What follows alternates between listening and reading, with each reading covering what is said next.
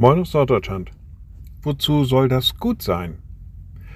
Manchmal, wenn wir Dinge sehen, dann fragen wir uns, was hat der, der das gebaut oder geschaffen oder erfunden hat, was hat er sich dabei gedacht? Wozu soll das eigentlich gut sein?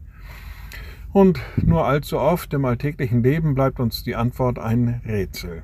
Da steckt wenig Sinn dahinter, wenig Verstand und manchmal wissen wir wirklich nicht, wozu soll das nun wieder gut sein.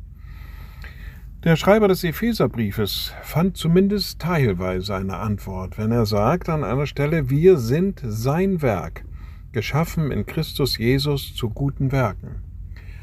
Da unterstellt er dem Schöpfer, dass wir geschaffen sind zu guten Werken. Und ich finde, das ist ein interessanter Ansatz. Manchmal fragt man sich, wozu bin ich auf dieser Welt? Warum geschieht dieses in meinem Leben und warum das andere?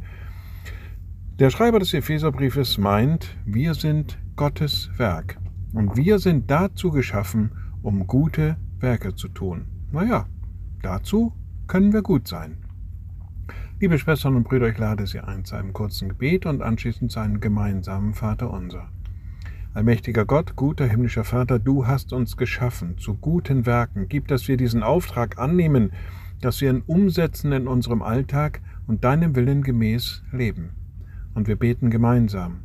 Unser Vater im Himmel, dein Name werde geheiligt, dein Reich komme, dein Wille geschehe wie im Himmel, so auf Erden.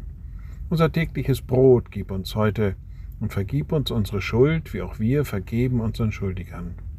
Und führe uns nicht in Versuchung, sondern erlöse uns von dem Bösen, denn dein ist das Reich und die Kraft und die Herrlichkeit in Ewigkeit.